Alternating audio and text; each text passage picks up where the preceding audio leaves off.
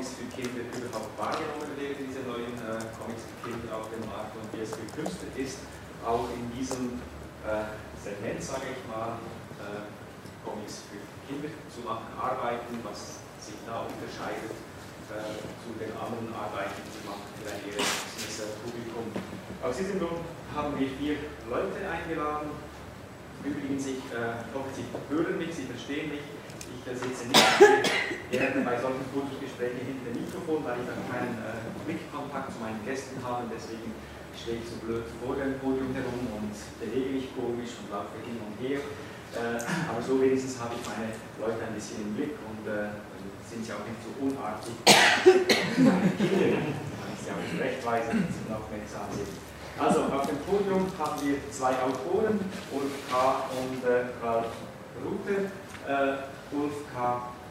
hat sich in den 90er Jahren also vor allem auch mit äh, Comics für Erwachsene äh, herausgetan, Der kleine Tod, also Sie hören es schon den Titel an, der morbide Sachen, aber allerdings immer sehr liebenswert, sodass es eigentlich gar nicht äh, groß erstaunte, dass Ulf K. irgendwann mal auch im Kinderbuch, im Kinderbuch, im Kinderbuch gelandet ist und neuerdings auch im Kinderbuch wieder zurück zum Comic gekommen ist, aber auch zum Comic für Kinder. Ralf Rute ist vor allem bekannt als äh, Cartoonist. Shit Happens ist sein großer Erfolg. Er macht aber mit Flix auch für Dein Spiegel und im Carlsen Verlag äh, die Reihe Reporter und Ferdinand. Auch eine äh, witzige Serie, die auf ein kindliches Publikum zugeschnitten ist. Und eingerahmt werden die zwei Autoren von Michael Grönewald. Er ist Redakteur, er arbeitet früher beim Carlsen Verlag, heute ist er frei unterwegs, äh, immer noch, und bist du jetzt festangestellt bei Reprodukt? Okay, dann ist er nicht mehr frei. Sein letztes Mal sind wir alle noch als Freiredakteur und Lektor unterwegs, aber jetzt ist er Teil von Reprodukt und dort auch maßgeblich verantwortlich für diese Kindercomics-Reihe bei Reprodukt. Und links von mir liegt Grünewald, so oder der erste äh, äh, Comic-Fachmann, der den Comic auch an der Universität äh, nachhaltig untersucht, gefördert und erforscht äh, hat an der Universität Koblenz. Er ist auch gegründet äh, der Comforschung äh, Comfort. Meine erste Frage ist, da wir jetzt von Kindercomics äh, reden, möchte ich auch sehr, sehr praktisch werden, weil ich denke, die meisten von uns, die hier sind, sind hier, weil sie irgendwann in ihrer Kindheit auch Comics gelesen haben und von gewissen Comics vielleicht geprägt wurden. Ich würde jetzt zwei Sachen übernehmen. Äh, erstens, mein Gesprächsteilnehmer, was ist so der erste prägende äh, Comic, äh, den Sie gelesen haben? Also nicht der allererste, den Sie gelesen haben, sondern der erste, der Ihnen wirklich äh, äh, große Begeisterung in, in, Ihnen ausgelöst hat. Und falls Kinder vorhanden sind, bei gewissen Leuten weiß ich, dass Kinder vorhanden sind, was waren die ersten Comics, die Sie Ihren Kindern in die Hand äh, gedrückt haben, falls sie ihren Kindern überhaupt noch zumuten, äh, weil das ja äh, betonend ist. Äh, Herr Grünewald, was war für Sie die erste prägende Lektüre äh, als Kind? Äh, Wilhelm Busch. Also Wilhelm Busch war die allererste. Die habe ich, als ich noch gar nicht lesen konnte, im Bücherschrank meiner Eltern ausgestöbert. Äh, als ich dann lesen lernte, das war am Anfang der 50er Jahre. Äh, da kam dann Gott sei Dank gerade die Mickey Mouse raus und ich habe natürlich Mickey Mouse gelesen damals und wir haben als Kinder sehr schnell einen Mickey Mouse Club gegründet äh, mit dem ganz pragmatischen Grund, äh, wir taten uns zusammen mit unserem damals sehr bescheidenen Taschengeld und konnten aber so die Mickey Mouse kaufen. Ja, ich bin in Nordhessen in Frankenberg aufgewachsen und dann einen Mickey Mouse Club FKB Frankenberg-Eder gegründet. Und, so bin ich letztlich mit, Mickey Mouse und Donald Duck, ich sage immer noch Donald Duck, die Stereotype geht mir nicht sonderlich über die Zunge. Das ist das Donald Duck gewesen und äh, dann kam natürlich auch Fix und Foxy dazu. Felix gab es als Heftchen und selbstverständlich auch Wäscher. Also wir haben Akin, Tibor und Sigurd verschlungen. Meine Eltern haben sich immer gewundert, wenn ich abends schon um 7 Uhr ins Bett gegangen bin. Also da tickt der noch richtig 7 Uhr bis sie dann irgendwann spitz gekriegt haben, dass ich mit einem Schuhkarton voll Piccolo-Heftchen in mein äh, Zimmer marschiert bin und unter der Bettdecke dann eben äh, Piccolo-Heftchen gelesen habe, die wir natürlich getauscht haben. Und Sie merken schon, ich bin Jahrgang 47, ich gehöre zu der Generation, denen die damaligen Pädagogen klar und deutlich gesagt haben, du wirst Analphabet und du wirst kriminell, Comics liest. Äh, ich bin Analphabet und kriminell geworden, weil ich heute immer noch Comics lese. Äh, aber merkwürdigerweise führt das dann dazu, dass ich ausgerechnet Lehrer für Deutsch und Kunst geworden bin. Also ich denke mal, die beiden Fächer und auch die beiden Wissenschaftsgebiete, die mit der Kunstform der Bildgeschichte sui generis äh, verbunden sind, als Einheit von Wort und Bild. Und ich muss dann allerdings auch sagen, ich bin 77 Lehrer geworden. Ich da Lehrer war, habe ich überhaupt keine Schwierigkeiten mehr gehabt, äh, Comics im Unterricht zu behandeln. Weder im Deutsch- noch im Kunstunterricht. Meine Schüler haben eh nie so genau gewusst, ob sie nur Deutsch oder Kunst bei mir haben, weil das zusammen gehört. Und ich hatte dann das Glück, der Kassert hat schon gesagt, äh, dass ich äh, an der Universität auch die Comics einbringen konnte. Ich habe seit 1977 regelmäßig ein, jedes Semester ein Lehrveranstalter war zu Comic bis 1990 am Institut für Jugendbuchforschung. Und ich sage das eben deswegen, weil äh, ursprünglich in Deutschland Comics einfach als Kinderlektüre galten. Kein Mensch damit auf die Idee, dass das was anderes wäre, obwohl wir ja alle wissen, dass historisch die Comics eigentlich ein Erwachsenenmedium sind. Aber es war ursprünglich für Kinder äh, gedacht und was die Hauptaufgabe von uns war, war eben diese Vorurteile abzubauen, dass eben das Comic-Lesen die Lesefähigkeit behindere ähm, oder dass man dann, was weiß ich, minderwertige Sprachbegabung äh, irgendwo realisiert, also wenn man richtig reden könnte, nur noch Peng und Bumm und Krach oder so. Äh, und das dritte war, dass man eben angeblich da Inhalte vermittelt bekam, die einen letztlich auf eine kriminelle Bahn führen sollten. Und das sind alles äh, Vorurteile gewesen, die relativ leicht zu belegen sind. Man braucht immer die Beispiele reinzugucken. Und auch äh, Beispiele damals wie Mickey Mouse und andere machen deutlich, dass diese Vorurteile einfach falsch waren. So, Sie haben jetzt schon ziemlich vorgegriffen auf Fragen, die ich später noch stelle. Oh. Eine andere Frage, aber das kann ich vielleicht nur mit einem Titel beantworten. Haben Sie Kinder? Vier. Was haben Sie denen als erstes gegeben? Ich sag mal so, ich habe inzwischen Enkelkind. Okay, was geben Sie dem Enkelkind? Mein Enkelkind, dem habe ich ein Abonnement von äh, Mickey Mouse und ein Abonnement von Mosaik gegeben. Ralf, Sie, äh, was war deine erste Lektüre, prägende Comic-Lektüre? Ich habe hier drei Knöpfe und ich wusste jetzt gar nicht, welchen ich drücken muss an der Stelle. Was? Ja. Ah. Oh. Mit welchem mache ich die Stromstöße? ähm, ich muss äh, vielleicht, damit es hilft, so zur Einordnung, wo wir alle ungefähr auch so altersmäßig sitzen. Ich bin ja 1972. Ähm, als ich dann angefangen habe, äh, mit Fix und Foxy ging das bei mir los. Äh, da war es schon so, dass in unserer Familie eigentlich das Comiclesen geebnet war, weil mein Vater las äh, das Pardonheft. Und äh, also wer es nicht kennt, ein Satiremagazin, was inhaltlich, thematisch auch ähm, sehr politisch eigentlich war, aber mit ganz vielen Comics und Cartoons auch gefüllt. Äh, die kannte ich zu den Zeitpunkt aber noch nicht. Habe die Fix und Foxy Hefte äh, geschenkt bekommen von meiner Mutter. Habe darin dann die äh, franco-belgischen Sachen entdeckt, weil Fix und Foxy war ja schon mal sehr bekannt dafür, Sachen wie äh, Spirou und ähnliches zu veröffentlichen. Habe irgendwie, ohne es natürlich zu wissen, gespürt, dass das eine andere Erzählkunst ist, habe mich dafür interessiert, habe geforscht, äh, gibt es da noch mehr von, habe dann die Sachen vom Semik und Karl Verlag entdeckt und darüber dann wieder die Sachen von meinem Papa, die Ballonhefte, und bin dann in diese Erwachsenen-Comics aber ziemlich schnell reingerutscht. Ähm, und habe mir dann auch heimlich äh, allen vom Volksverlag bestellt. Falls den jemand noch kennt, das war eben das war ein ganz kleiner Verlag, der äh, Erwachsenen-Comics äh, veröffentlicht hat. Und habe dann Sachen von Marcel Gottlieb und so und Edika, die ganz klar eigentlich nicht ansatzweise für meine Altersgruppe konzipiert gewesen sind, ähm, die ich aber trotzdem ich musste die lesen, weil ich einfach, die waren verrückt. Und das war so weit weg von, von diesen klassischen Erzählstrukturen, das ähm, war sehr inspirierend. Ich habe die, also war natürlich viel Sexualität und Gewalt veranstaltet, aber das habe ich so gar nicht gesehen. Ich habe einfach nur äh, ähm, diese, diese, dieses Überbordende, diese, dieses total Fantastische da genossen. Und auch die, äh, die Sprache, die dann stattfand, weil die war ähm, glaubwürdiger. Ich hatte irgendwie das Gefühl, dass das klingt eben so klingen Dialoge, so reden Menschen. Und das war ähm, total weit weg von dem, was man normalerweise am Kiosk bekommen konnte. Also mein Schritt war französische Comics sehr schnell und da dann auch sehr schnell die Erwachsenen-Comics. Nein. Und? Ja, bei mir fing das so an, dass äh, ich bin 69, also äh, unwesentlich älter als du. Also von daher ist es sehr gleich. Also mein Vater hat Asterix gesammelt und äh, gelesen, der hat gehabt. Dann habe ich mich natürlich mit Asterix als erstes in Kontakt gekommen. Und eben dadurch auch mit diesen anderen, was dann, ja, Lucky Luke und sowas, das waren so die ersten Sachen, die ich halt auch gelesen habe, um lesen zu können und äh, wo sich dann der Inhalt mit dem Lesen lernen dann äh, anders erschlossen hat als vorher. Also es hat gereicht, dass, dass, sich nur die Bilder anzuschauen.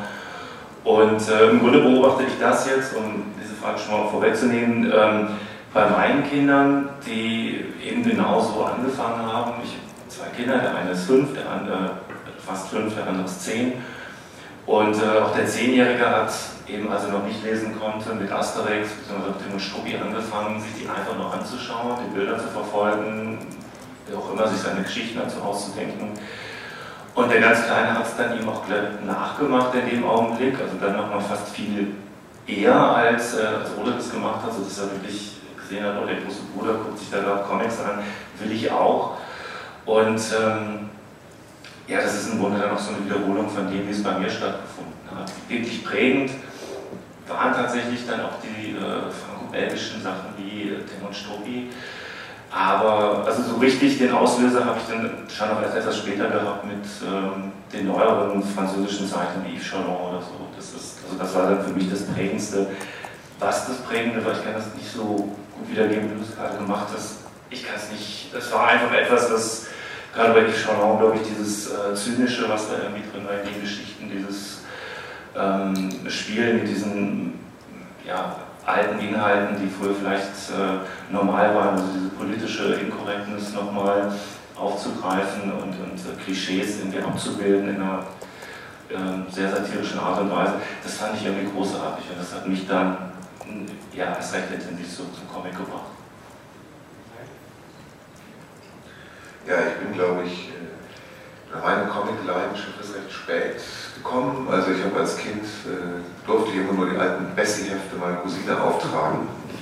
Die aber in Massen. Und äh, ich gebe zu, hat mir trotzdem Spaß gemacht, viel Spaß. In der Rückschau versteht man es dann. Ich habe mir mal wieder welche gekauft, doch nicht so richtig. Aber äh, das fand ich damals gut, aber es gab eben bei uns zu Hause keine Comics. Es gab auch keinen keine wirkliche Möglichkeit, dass meine Eltern mir welche mitgebracht hätten oder so. Und deshalb habe ich für meine Leidenschaft für Comics erst so im Alter von elf, zwölf Jahren, glaube ich, dadurch, äh, dadurch äh, bekommen, dass mein Vater plötzlich von irgendeiner Reise noch einen Asterix mitgebracht hat, den ich zum ersten Mal in dem Moment richtig wahrgenommen habe. Und dann hat es mich, äh, mich gepackt. Es war eine neue Welt plötzlich das, also das ist irgendwie gar nicht Messi. die Geschichte ist lustig und äh, vielschichtig und es sind glaubwürdige, tolle Charaktere, die da durchführen. Und ja, dann ging es recht schnell, dass ich auch über die, im Prinzip wie, wie Ralf und, und Ulf über die franco-belgischen Klassiker, die Funny-Klassiker erstmal angefangen habe, mir in der kleinen Stadt, wo ich gelebt habe, äh, irgendwie die, über den Buchhandel irgendwie was zusammenzusammeln, über Flohmärkte. Und es ging dann auch recht schnell, dass über Jacques Tardy und andere dann die Erwachsenen-Comics dazu kamen. Und deshalb versuche ich meinem Sohn äh, ein besserer Vater zu sein und äh, gebe ihm gern Comics. Und was, was ich bei beiden, beiden Kindern gemerkt habe oder merke, ich habe eine Tochter, die ist äh, drei und mein Sohn ist zehn. Und meinem Sohn habe ich damals eben aus Angoulême, wenn ich beruflich da äh, auf dem Festival war, habe ich äh, Petit Poilou mitgebracht. Äh, mittlerweile auf Deutsch auch erhältlich als kleiner Strubbel. Äh, das hat mich völlig fasziniert, als ich es in Frankreich gesehen habe, weil ich gedacht habe, das ist lustig, das äh, sieht so aus, als ob, äh, als ob das vielleicht ein Kind tatsächlich irgendwie verstehen könnte. Ich habe das meinem Sohn mitgebracht und, äh, und der war völlig angetan. Also es ist ein Comic ohne Worte, äh, äh, der, äh, wie ich aus eigener Erfahrung finde, fantastisch funktioniert, indem man einfach sich ein paar Mal mit den Kindern zusammen das anschaut und dann haben sie das Prinzip begriffen, wie es funktioniert, ohne lesen zu können und können sich dann die Folgebände dann tatsächlich auch äh, rein theoretisch eben allein durchlesen. Und dieses, äh, das zu beobachten, fand ich, fand ich äh, ganz großartig, dass er stolz wie Oscar war, irgendwann ein Buch gelesen zu haben und dadurch auch ermutigt wurde, eben mit Lucky Luke weiterzumachen und tatsächlich zu lesen. Und genau, das macht viel Spaß und das funktioniert bei meiner kleinen Tochter gerade wieder. Ist das also, dieses, äh, diesen Strumpel, weil du hast du mit nach Hause gebracht auf den Boden, dass diese Idee gab, bei äh, Reprodu Kindercomics zu machen. Wie ist denn diese Idee entstanden? Was war, was war der Grund? Dass du Kinder hast und du willst eben die Bücher machen oder hat es noch äh, andere Gründe, warum? Mhm. Ich glaube, da kommen ein paar Sachen zusammen. Also zum einen ist es so gewesen, dass ich es persönlich sehr, sehr schade fand, dass ähm, ich nach Angoulême gefahren bin, zum Beispiel auf dieses große Festival und immer das Gefühl hatte, hm, äh, dieses habe ich ein paar schöne Sachen gesehen und äh, ja, wenn ich ehrlich bin, waren mindestens ein Drittel oder die Hälfte Comics für Kinder, können wir überhaupt nicht, äh, ne, können wir überhaupt nichts mitmachen, kann ich meinen Kindern auch nicht geben, weil die nicht Französisch sprechen. Sodass eigentlich dieses Gespräch darüber, äh, lass uns doch mal was für Kinder machen, schon viel, viel älter ist. Und äh, immer in der Diskussion war und auch, ähm, glaube ich, in erster Linie so ein bisschen der Startpunkt für Reprodukt äh, uns anzufangen, dann der war, dass wir uns plötzlich in der Lage gesehen haben zu sagen, okay, jetzt können wir das logistisch und äh, äh, manpowermäßig machen, aber die Idee, in diese Richtung zu gehen, gab es eben schon lange und wir haben es schon lange diskutiert. Und es gab eben dann auch Menschen wie Ulf oder eben Patrick Wirbeleit, die wir mit denen wir uns ausgetauscht haben und die dann auch von Künstlerseite aus eben sehr stark signalisiert haben, wir würden gerne Kindercomics machen, aber nirgendwo lässt man uns Kindercomics machen, ja, sodass wir eben auch äh, schon eine gewisse Weile wussten, es gibt gute, tolle deutsche Zeichnerinnen und Zeichner, die, wenn wir das machen wollen würden, dabei wären. Und, äh, und das hat sich dann eben einfach so ein bisschen im Kopf gereift oder, oder, oder die Idee ist äh, immer wieder gewälzt worden und dann glaube ich einfach, dass du recht hast, dass schlussendlich dazu kam, dass im Verlag einfach drei Menschen Kinder bekommen haben oder Kinder hatten, die dann angefangen haben zu lesen und wir wirklich auch relativ parallel gemerkt haben, die haben totalen Spaß daran, das zu lesen. Wir müssen ihnen das nicht aufnötigen, sondern es ist wirklich äh, eine Freude für sie. Und das war dann nochmal ein zusätzlicher Schub zu sagen, wir planen jetzt alles mal genau durch und das kein anderer macht, machen wir es halt. Stimmt das, Ulf? Also du, äh, du hast ja schon, bist eigentlich sehr aktiv auf dem ganzen Kinderbuchbereich, äh, aber dass man nicht, dass die Kinderbuchverlage keine Comics von dir wollten. Und was waren die Gründe, warum sie das nicht wollten? Also, was zu den Gründen sagen kann, muss ich noch ein bisschen drüber nachdenken, während ich jetzt das Restliche erzähle. Ähm, ja, also es, es, war ja bei mir so, du hast es ja gerade gesagt, meine Geschichten, die ich als Comiczeichner gemacht habe, hatten immer auch was eben für Erwachsene, aber natürlich durch die Art, wie ich zeichne, von den Figuren, wie ich sie anlege, war es, äh, haben die schon noch immer was sehr äh, einfach niedliches, aber auf jeden Fall auch immer was recht Positives, Sympathisches gehabt, sodass man mir auch immer gesagt hat, Mensch, du müsstest Kinderbücher machen. Aber es war immer wirklich schwierig für mich, mit meinen sehr schwarzlastigen Dingen äh, jemand im Kinderbuch zu finden, äh, ein Lektor, der gesagt hat, Mensch, das ist, das ist toll, vielleicht ein bisschen weniger schwarz, dann klappt es auch. Sondern das war immer gleich äh, ablehnen, ah, das ist so Comic und, äh, und das hat wirklich eine Weile gedauert. Das ist, ähm, ich habe so, äh, ich habe diesen Comic Floralia gemacht, wo ich das erste Mal ähm, in kein, keine dicken Schwarzflächen benutzt habe, sondern im Grunde mein Strich ich muss sagen, wieder lichter geworden ist, weil ich das früher auch schon eigentlich gemacht hatte und nur um Fanzines zu machen, so schwarz-weiß gemacht habe, weil war besser zu kopieren als äh, Farbe. Und äh, auf jeden Fall habe ich das dann, äh, wurden meine Zeichnungen halt wieder ein bisschen leichter und offener. Und in dem Augenblick klappte das dann auch. Also ich hatte das Glück mit Martin Waldscheid als sehr umtriebigen Zeichner und Autor jemanden an meiner Seite zu haben, der gesagt hat, Mensch, ich möchte als ein bestimmtes Buch sicher war, dass der Ulf das illustriert und der Verlag damit sofort einverstanden war. Das war irgendwie 2003 oder 2004.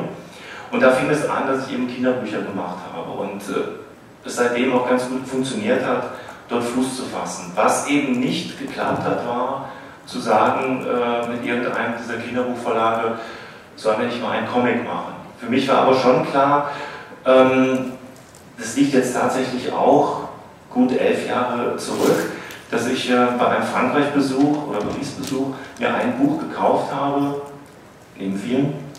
Das hieß Polo. Das ist von einem Autoren und Zeichner, Regis Faller. Ich hoffe, ich spreche ihn richtig aus. Und es ist irgendwie genau das, was ich machen wollte. Also es ist eine Geschichte von einem kleinen Hund, der auf, einem, auf einer Insel, auf, wirklich auf einem Eiland lebt, mit einem Baum, der ist hohl und trotzdem nicht tot. Und ähm, der erlebt sehr fantastische Abenteuer. Also der, der ja, es werden so die, die, die Bildsprache des Comics genutzt, also die Möglichkeiten, dass er eine Linie auf, auf den Himmel malt und dann dort hochsteigen kann. Und das Ganze eben ohne Worte in Panels, in Sequenzen erzählt, aber eben nicht Comic wie Petit Poulou und auch nicht bei einem Comicverlag, sondern eben einem französischen Kinderbuchverlag und eben aufgemacht wie ein Kinderbuch. Also es ist ganz klar ein Kinderbuch gewesen, was eben Comic ist. Und ähm, seit ich dieses Ding habe, weil es auch inhaltlich äh, meiner eigenen Arbeit sehr entsprach, habe ich gedacht, sowas möchte ich auch machen, sowas möchte ich in Deutschland sehen und habe doch äh, immer wieder das auch Verlagen gezeigt und es war eben immer dieses äh, Abstand nehmen, ja, das, ach ja, das ist Comic und es ist ohne Worte, ohne Worte ist in Deutschland eh immer ganz äh, bar. Ne? Also das ist, du hast gerade noch erzählt, akkurates lesen deine Kinder gerade wieder, das ist auch ein Buch, was ich mit Martin gemacht habe. Und der ursprüngliche Gedanke für dieses Buch war, das würde auch ohne Worte funktionieren. Das sind Geschichten, wo wir gedacht haben, Mensch, wir machen die ohne Worte, aber tatsächlich hat die äh, Verlegerin gesagt, wenn wir Martin Balscheid als Autor haben, können wir nicht ein Buch ohne Worte machen. Das, das, äh, das versteht ja keiner. Ne? Also was hat er denn dann gemacht? Ne? Also es ist wirklich dieses, wo ist die Leistung des Autoren, wenn nicht geschriebene Worte unter den Bildern stehen?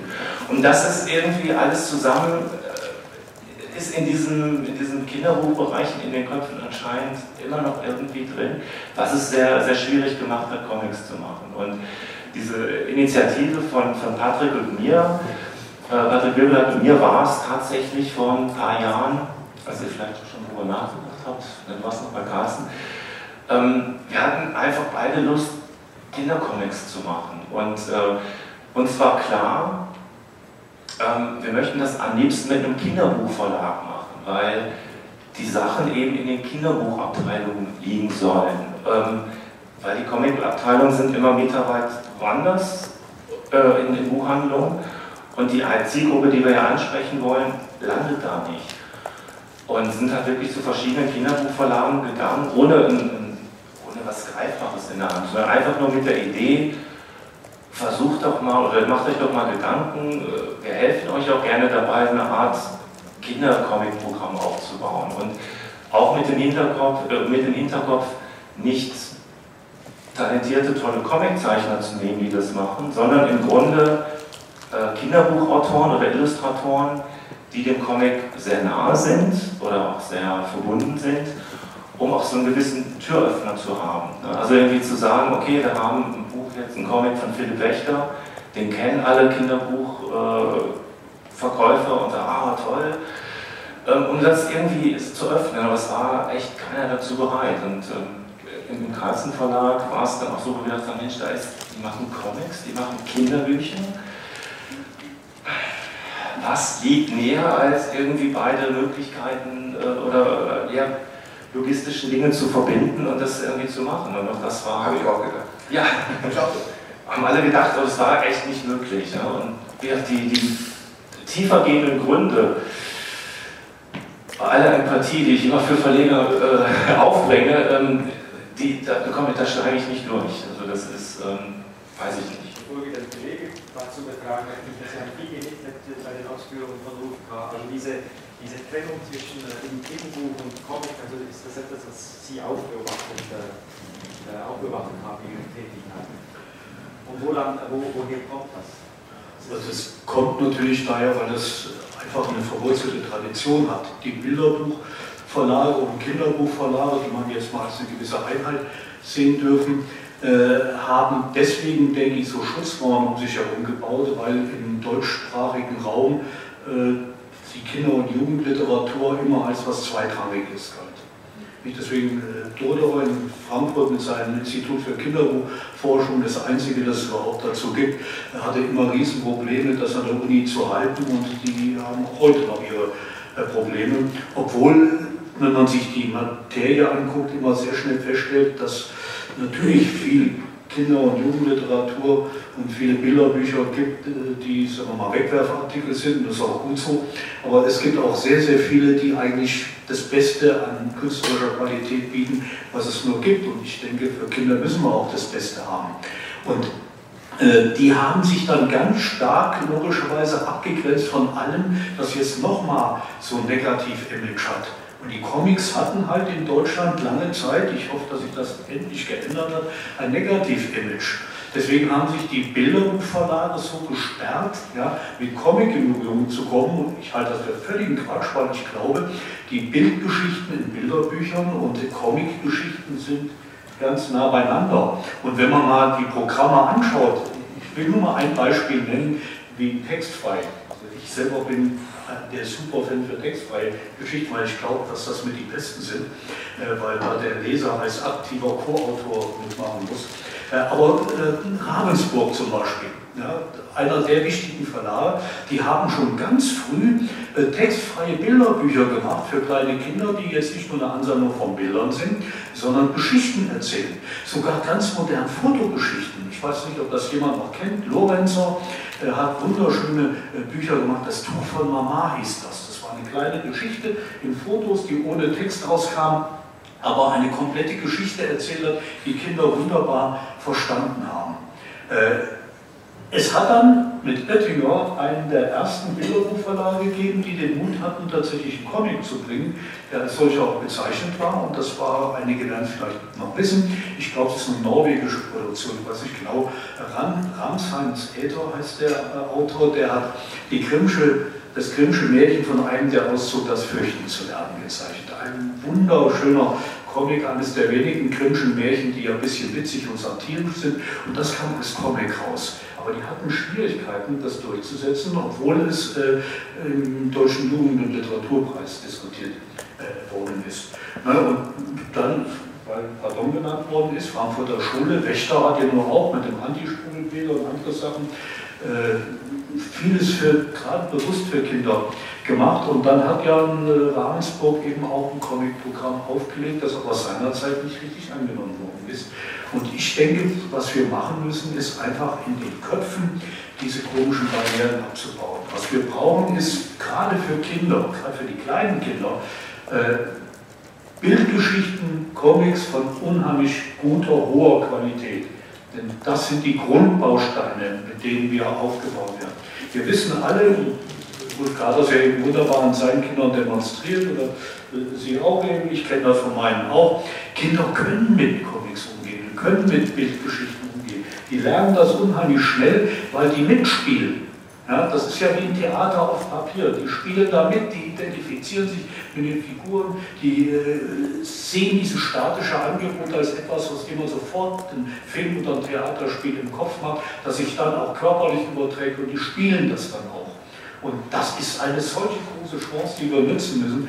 Und ich habe jetzt, und damit ich auch ruhig, damit Sie so viel ich habe einfach die Erfahrung gemacht, dass es nicht die Kinder sind, meistens auch nicht die Eltern, sondern Vermittler, die immer noch Barrieren im Kopf haben. Das sind die Erzieher und das sind diejenigen mit den Buchläden, die Kinder- und Jugendliteratur äh, verkaufen. Ich bin in vielen Juries gewesen, habe das immer wieder erlebt, wie schwierig das ist. Nur um Beispiel zu nennen, alle von Ihnen werden Sendak, wo die wilden Kerle sind. Ne? Eine wunderbare Bildgeschichte. Ich war damals in der Jury des Deutschen Jugendliteraturpreises, um diesem Buch den Preis zu geben. Ich kann Ihnen sagen, da haben sich Dramen abgespielt, da haben sich Damen auf den Boden gewälzt und gesagt, wenn ihr dem den Preis gibt, dann mordet ihr unsere Kinder.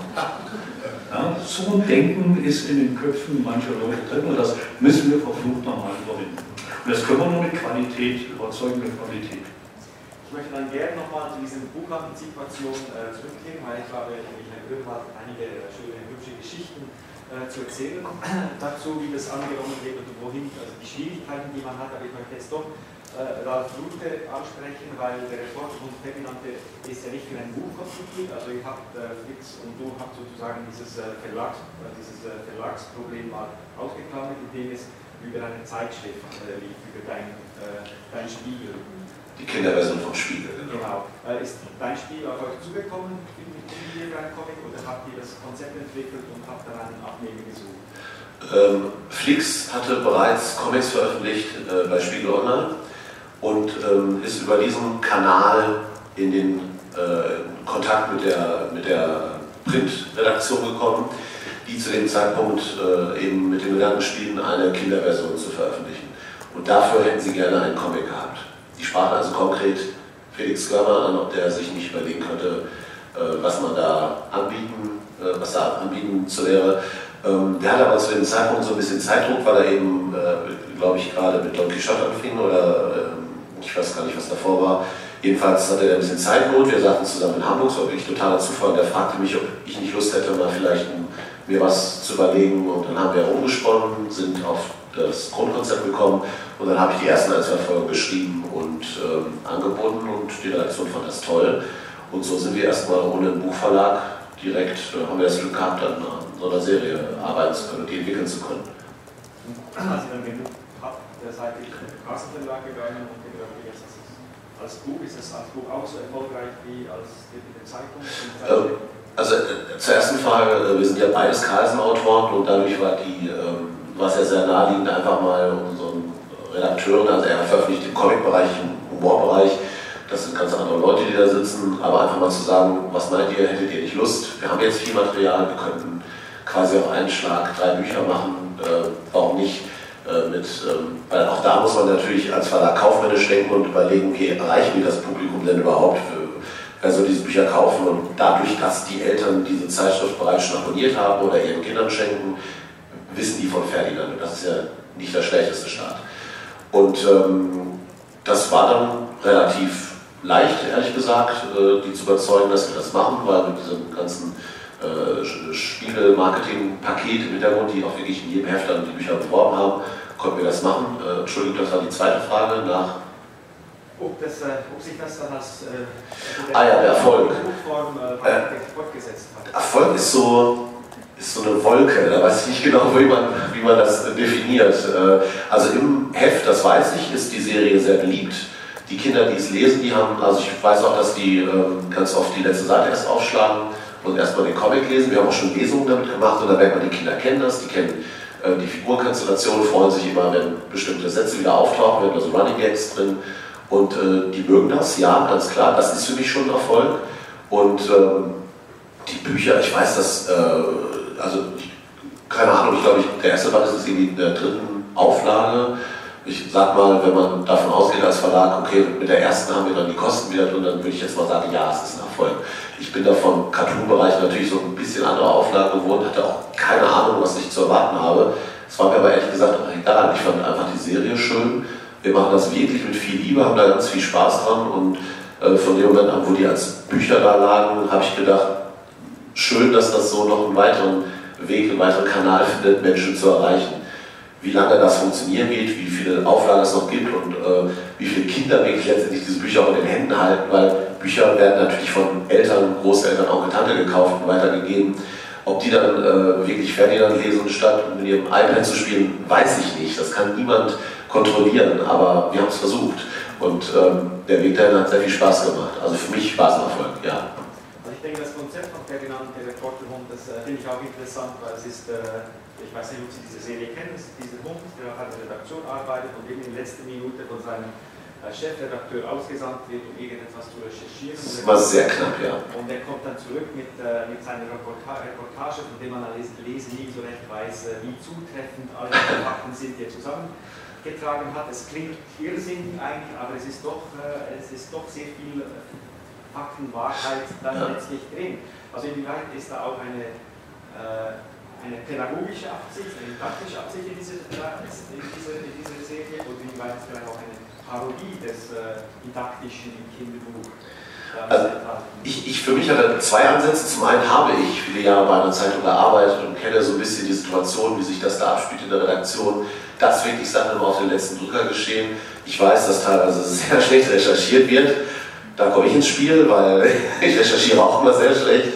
Habe aber für die Folgen tatsächlich, also wir nehmen uns einfach Themen, Briefmarke, Kartoffelchips, was auch immer, Sachen des Alltags und überlegen uns, ähm, ja, wie funktioniert das eigentlich? Wie, wie, entsteht dieses Produkt oder wie oder ein Museum, in dem nur Brote ausgestellt werden? Wie viele Brote gibt es? Wie viele Brotsorten? Wie macht man Brot? Woher kommt Brot? Und ähm, das nehme ich dann und recherchiere tatsächlich und versuche herauszufinden, Fakten zu nehmen, die übrigens dann auch von der Spiegelredaktion noch äh, auf, auf die Tatsachen gecheckt werden. Also Daten, Namen, das stimmt alles. Also man kann daraus etwas lernen. Und meistens ist es so, dass die Textebene äh, mit reinen Fakten äh, daherkommt und die Bildebene das Ganze bricht.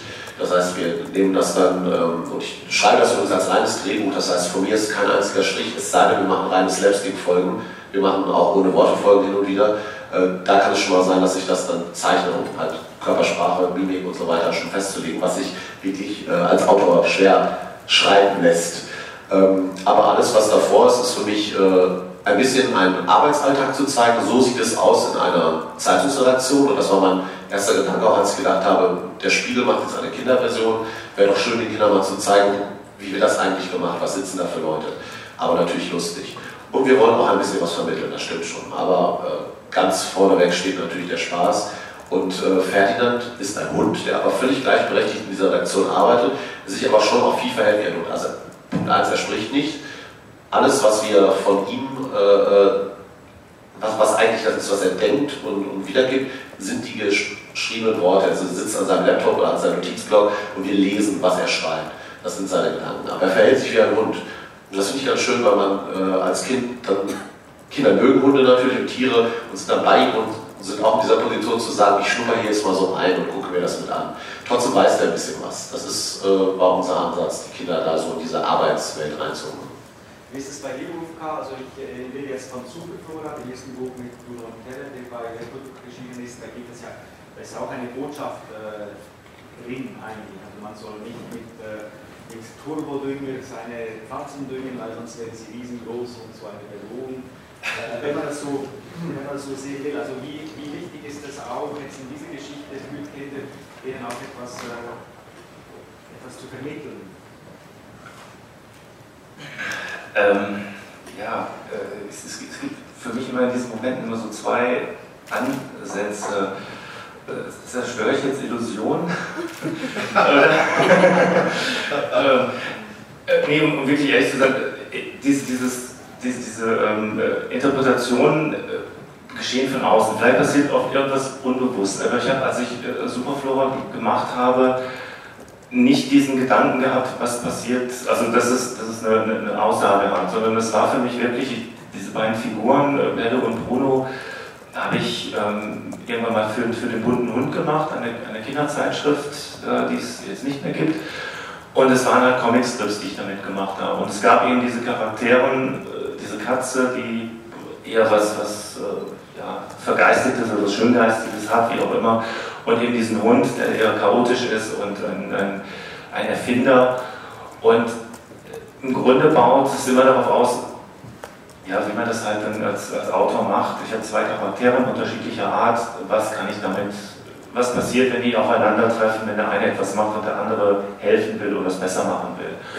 Und ähm, das war tatsächlich der Ansatz für diese Geschichte, dass das einen Effekt hat, dass man sagen kann, hey, da, da geht es irgendwie um, äh, wie wir mit der Natur umgehen oder so. Das stand tatsächlich für mich gar nicht im Vordergrund. Ich glaube, das ist später kam das vielleicht irgendwie durch, aber für mich war wirklich dieser Effekt, ich dachte, ah, der macht seinen Garten, wir hatten zu der Zeit selber, dass wir, ähm, wie das in Großstädten so üblich ist, äh, irgendwo, wir haben am Rhein so, so ein Stück Acker gehabt, äh, was wir, wo wir so Gemüse hatten und da lag es nahe, irgendwie sowas äh, mit Garten irgendwie zu machen. Und klar ist dann der Effekt, es dauert alles lange und wenn dann so ein Erfinderhund kommt, der sagt, okay, ich mache jetzt was, wo es schneller geht, und dann ist, ist es ganz schnell klar, dass es Auswüchse hat und dann alles irgendwie groß wird und dann eine Geschichte zu erzählen. Und das ist dann ein bisschen auch wie bei euch, äh, es macht dann Spaß, einfach sowas zu machen. Ne? Und das, das, ich glaube, dieses Pädagogische, was auch immer, ist in dem Augenblick zweitrangig, also für mich. Aber ist das, das Pädagogische ist es nicht sehr wichtig, gerade im deutschen äh, Jugendbuch und Kinderbuch, was bringt es dem Kind? Dann diese Frage die ich oft gestellt. Naja, also in, in, der wissenschaftlichen Diskussion Kinder- und Jugendliteratur ist das immer ein zentrales Thema gewesen. Anfangs mit dem Tenor, alles muss pädagogisch sein. Deswegen werden dann auch so tolle Geschichten wie der Robinson nochmal extra für Kinder mit pädagogischen Inhalten umgeschrieben. Inzwischen weiß man, dass das einfach falsch ist hat ja Goethe schon gesagt, nicht? man merkt den Inhalt und man ist die Absicht und man ist verstimmt. Äh, die, die besten Werke für Kinder sind die, die eben nicht so vordergründig erziehen wollen. Alles, was wir anschauen, was wir sehen, alles hat irgendwo einen Erziehungseffekt, aber wir müssen uns immer klar machen, wir leben nicht nur in der kleinen Insel mit diesem einen Comic oder diesem einen Fernsehfilm, sondern wir leben äh, in einem größeren Zusammenhang und alles relativiert sich. Ich finde es natürlich absolut richtig, wenn jeder, der etwas für Kinder produziert, sich darüber bewusst ist, dass er damit Kindern etwas vermittelt. Also ich bin der Meinung, wir müssen uns darüber verständigen. Ich glaube, da gibt es auch keine Diskussion, dass das Ganze auf einer humanistischen, möglicherweise auch demokratischen Grundlage passiert und dass man die Kinder da weder zum äh, Rassismus, äh, zum Fremdenhass oder zur Gewalt erzieht. Das, glaube ich, ist, ist klar, da brauchen wir nicht drüber diskutieren. Aber ansonsten geht es nicht um Erziehungsziele, sondern es geht um unterhaltsame, lustige oder spannende, tolle Geschichten, wo Kinder motiviert sind, die auch mit Vergnügen zu lesen. Und wenn sie das machen, lernen sie auch was Positives bei. Also nicht umgekehrt eine Erziehungsabsicht und dann dazu einen Comic machen, sondern einen guten Comic machen, bei dem wie selbstverständlich halt humanistisch sinnvolle Inhalte drin sind, äh, mit denen wir alle einverstanden sind. Sieht das der Verleger auch so? Ja, ich kann. Äh, ich habe auch dazu eigentlich gar nichts zu sagen. Sehr schön, sehr schön äh, zusammengefasst. Äh, also bei uns ist es auch so, dass äh, es von Anfang an eigentlich äh, so ein, ein gedanklicher Eckpfeiler war, zu sagen, wir möchten eben keine Bücher machen, die ein vordergründiges äh, pädagogisches Thema haben. Wir möchten keine Comics, wir möchten nicht zu unseren Autoren gehen und sagen, wir machen jetzt einen Comic über Scheidung und wir machen einen Comic über, äh, was weiß ich, die Oma ist krank, ja. Also äh, solche Themen vorzugeben, wo wir eben einfach von, von vielen Illustratorinnen und Illustratoren, mit denen wir im Vorfeld gesprochen haben, auch gehört haben, dass das im Buchbereich nicht so üblich ist. Ja, da, da steht halt einfach dieses offensichtlich bis heute immer noch so ein bisschen der pädagogische klare Auftrag äh, relativ im Zentrum und wir möchten das eigentlich gern so umsetzen, wie Herr Grünwald das gerade gesagt hat. Das heißt, unsere Comics sollen in allererster Linie mal Spaß machen und äh, die Kinder anregen, eben zu lesen und Freude zu haben bei dem, was sie lesen. Und natürlich steckt dahinter, dass die Comics eben ein, eine humanistische und, und, und, und einfach äh, im besten Fall äh, freudige Grundhaltung haben, die lebensbejahend ist, sage ich mal. Und wenn das alles so zusammenkommt, ich muss dazu sagen, wir machen eben äh, Comics eigentlich von drei bis sechs haben wir eine Stufe und von sechs bis neun. Also nicht, ich will jetzt nicht sagen, dass wir kein Problemthemen, wenn uns dann ein äh, angetragen würde, per se ablehnen würden, aber wir machen eigentlich was für Kinder, die noch ein bisschen jünger sind, denke ich. Und denen versuchen wir einfach natürlich, äh, oder unsere Autoren versuchen das sicherlich bewusst oder unbewusst in den Geschichten auch Werte zu transportieren und Dinge zu vermitteln. Das glaube ich ist uns schon auch wichtig, aber im Vordergrund steht einfach erstmal Freude, Freude haben am Lesen dieser Geschichten. Und der Buchhandel hatte Freude, als äh, Reprodukte da kamen und sagte, wir haben Kindercomics und sie haben zum Beispiel Platz gefunden. Also ich denke, Produkt ist, dass das die Platzierung dieser Bücher nicht immer sehr einfach ist. Also wie, wie, wie, wie ihr auf den Buchhandel zugekommen mit etwas, was ganz total unterscheidet vom Image, das ihr vor, äh, vorher äh, im Erwachsenenbereich habt? Wie ging der Buchhandel da damit um? Was war die Herausforderungen und die Schwierigkeiten? Naja, im Grunde haben wir, sind wir gerade mit dem, wirklich mit der Situation konfrontiert, nach äh, über 20 Jahren Erwachsenencomic das Gefühl zu haben, wir kommen eben an im Buchhandel mit dem Programm, was wir machen und der Buchhandel nimmt uns eben verstärkt wahr und, ähm, und ist auch mutiger und sagt, also es fängt langsam an zu funktionieren, wenn man jetzt das, die Graphic Novel sieht. Ja.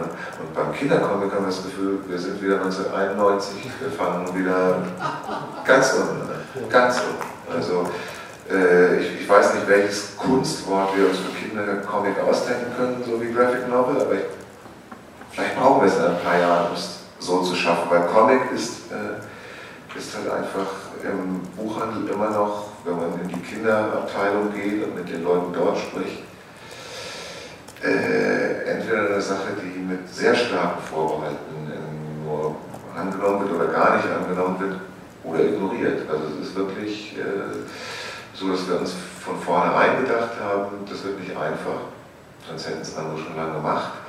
Ähm, und wir werden einfach Aufbauarbeit machen müssen, aber es ist im Moment, finde ich, oder es war sehr ernüchternd festzustellen, wie lang der Weg, glaube ich, noch ist, um da was Selbstverständliches reinzubringen. Ja. Also es ist einfach Geschichten in Bildern zu erzählen und äh, vielleicht auch noch ohne Worte.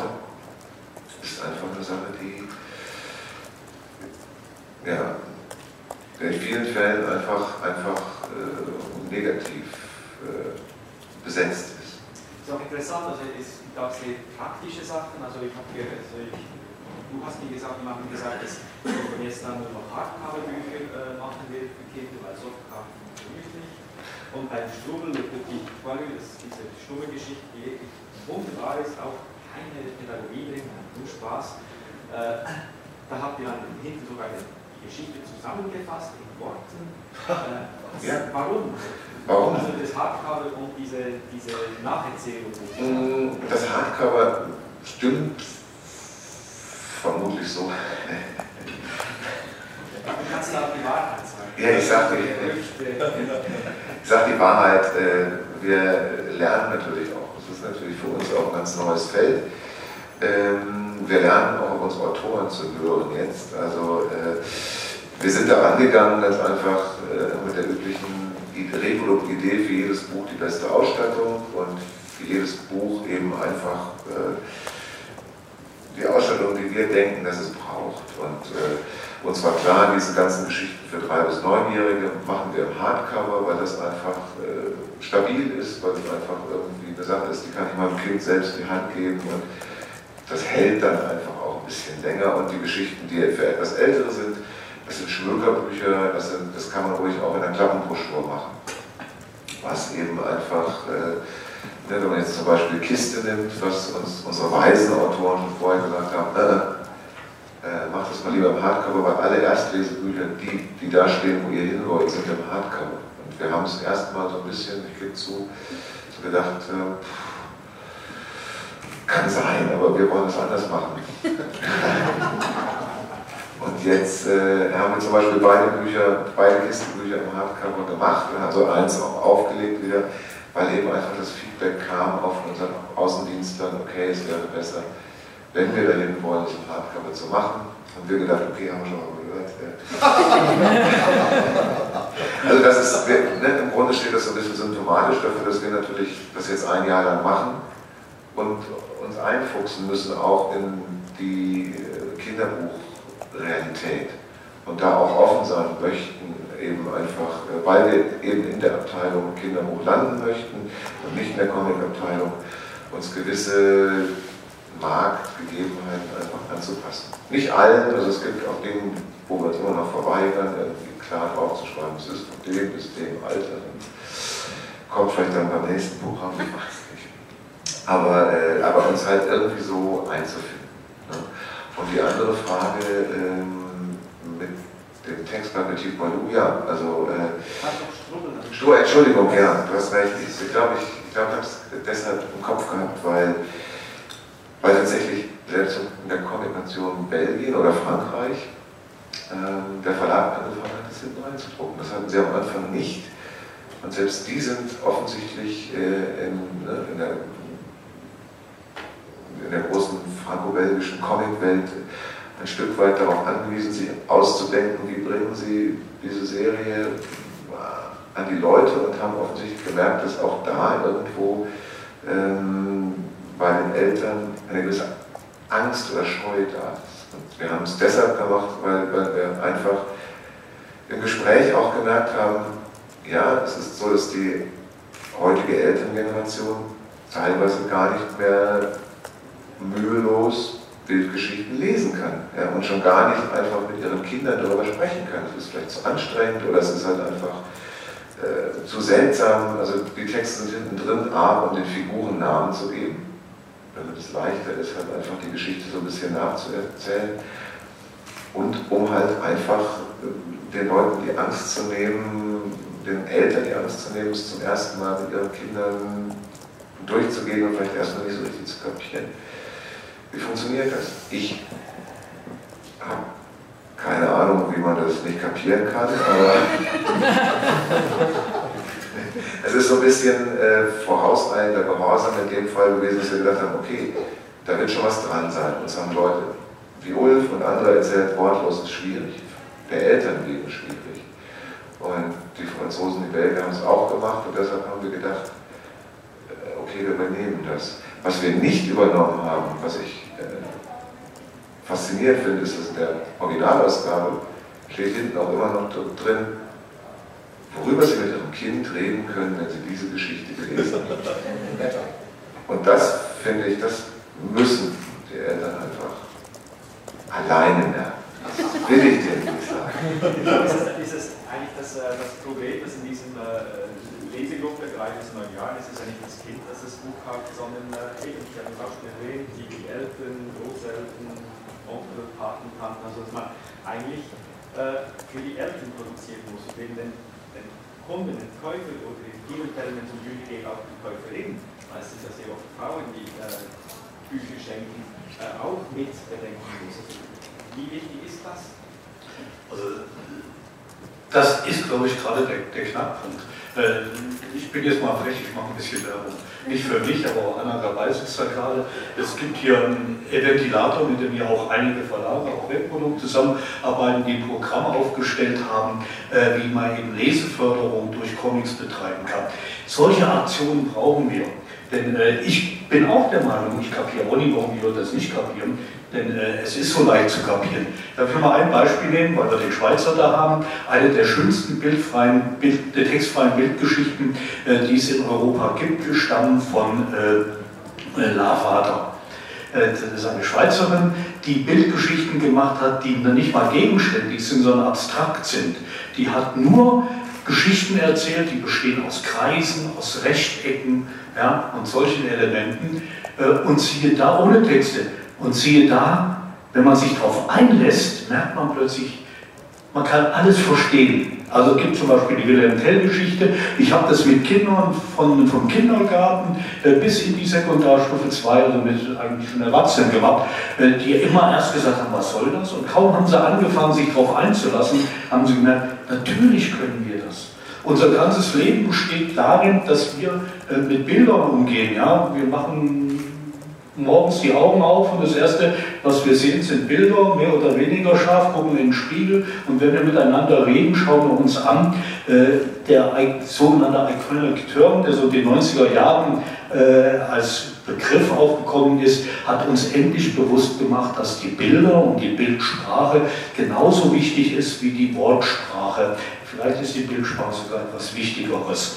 Wir brauchen das und wir müssen immer noch unsere Erwachsenen, gerade die Eltern und Großeltern und die Vermittler, die, gerade auch die Verkäufer in den Geschäften, davon überzeugen, dass das eigentlich bei Kindern, Jugendlichen unheimlich gut ankommt, wenn man sie denn endlich lässt und wenn man sie auf dieses Angebot äh, einbringt. Also mein Plädoyer wäre immer, wer auch wo immer steckt, dafür Werbung zu machen, Menschen zu sensibilisieren, sich darauf einzulassen. In dem Moment, wo man einmal die Erfahrung gemacht hat, dass es funktioniert, macht man es immer wieder.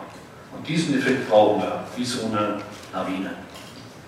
Jetzt sind wir toll, eine Gesprächsrunde mit einem Plädoyer abschließen zu können, aber es ist noch nicht ganz das Ende dieser Gesprächsrunde. Äh, wir haben noch ein bisschen Zeit bis zur nächsten Veranstaltung. Äh, falls Sie im Publikum äh, Fragen haben an die vier Gäste, die wir heute auf, dem, auf der Bühne haben zum Thema Kindercomics, ist der Moment gekommen, diese Fragen zu stellen. Ja. Also nur eine Ergänzung haben. Professor Grünewald äh, hat, dass ich halt äh, diese Veranstaltung in die Bibliothek in Deutschland weit anbiete, mit der ich Comics vorstelle. Das ist in der Tat so, dass die Bibliothekare das große Aha-Effekt haben.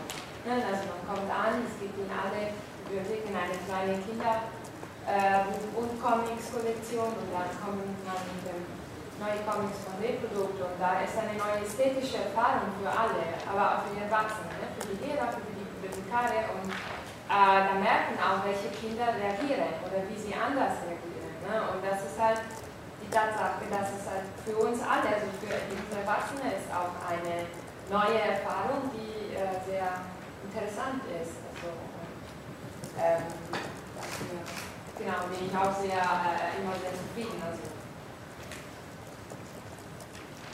Wenn ich darf, ich ganz gerne auch noch eine klitzekleinigkeit sagen. Und zwar, äh, ich mache auch schnell, ähm, eigentlich produziert man gar nicht für Buchhändler oder also, im Grunde ist es so, es gibt ja eine Redaktion dazwischen.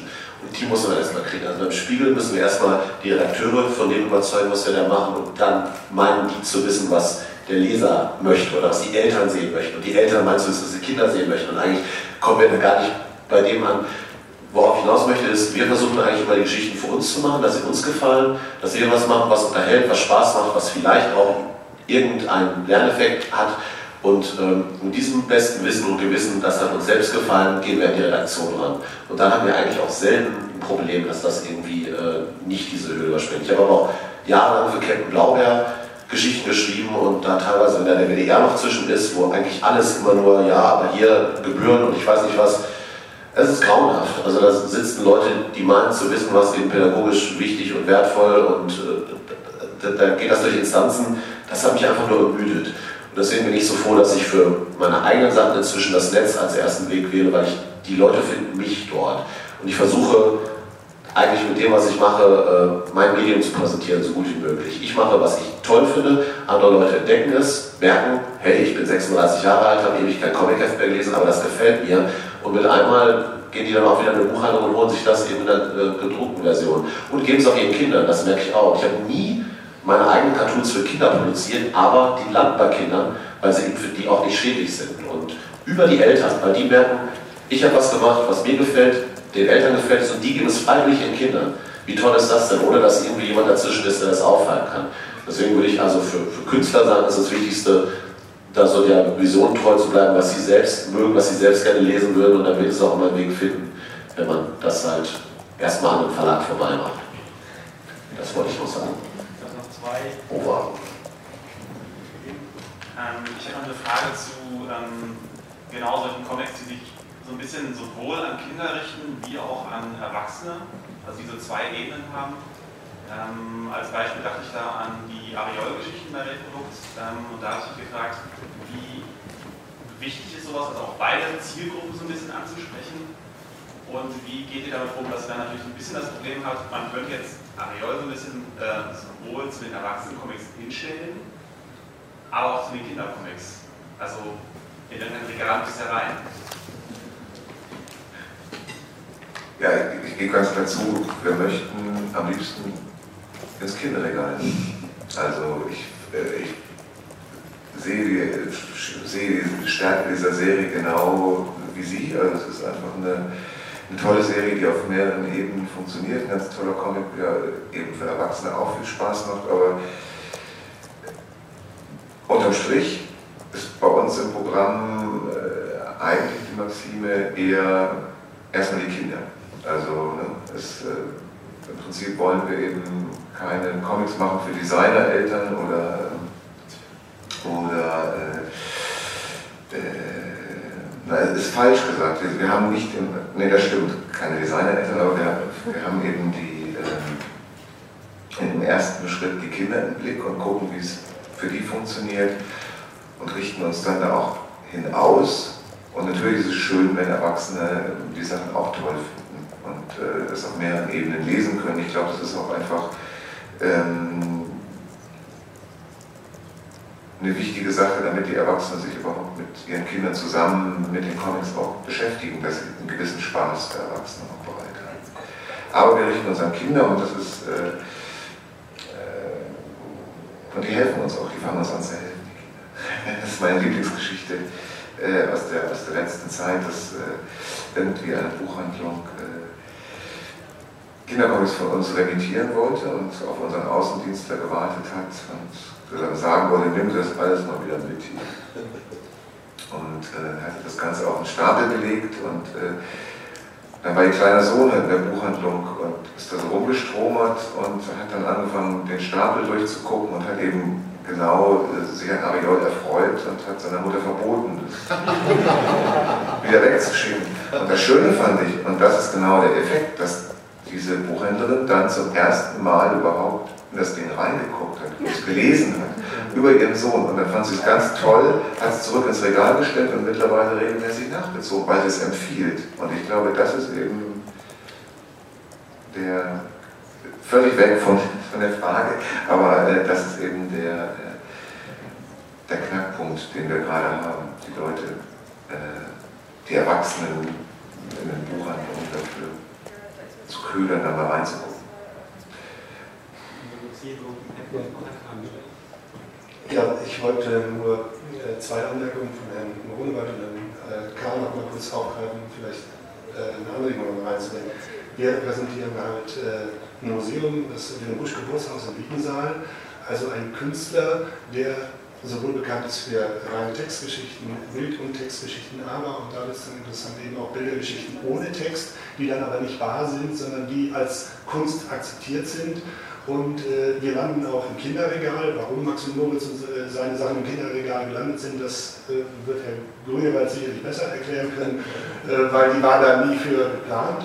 Aber die, also insofern halte ich aber in unserer Museen oder auch die Museumspädagogik nochmal für einen guten Multiplikator, ähm, weil da kommen sie direkt an Kinder dran.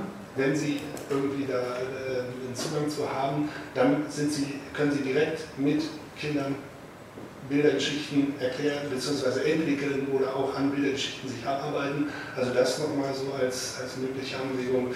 Und zur Akzeptanz von Comic äh, in Deutschland, äh, vielleicht noch ganz kurz, äh, wir stellen im September halt die Preisträger hier vom Martin-Moritz-Preishaus.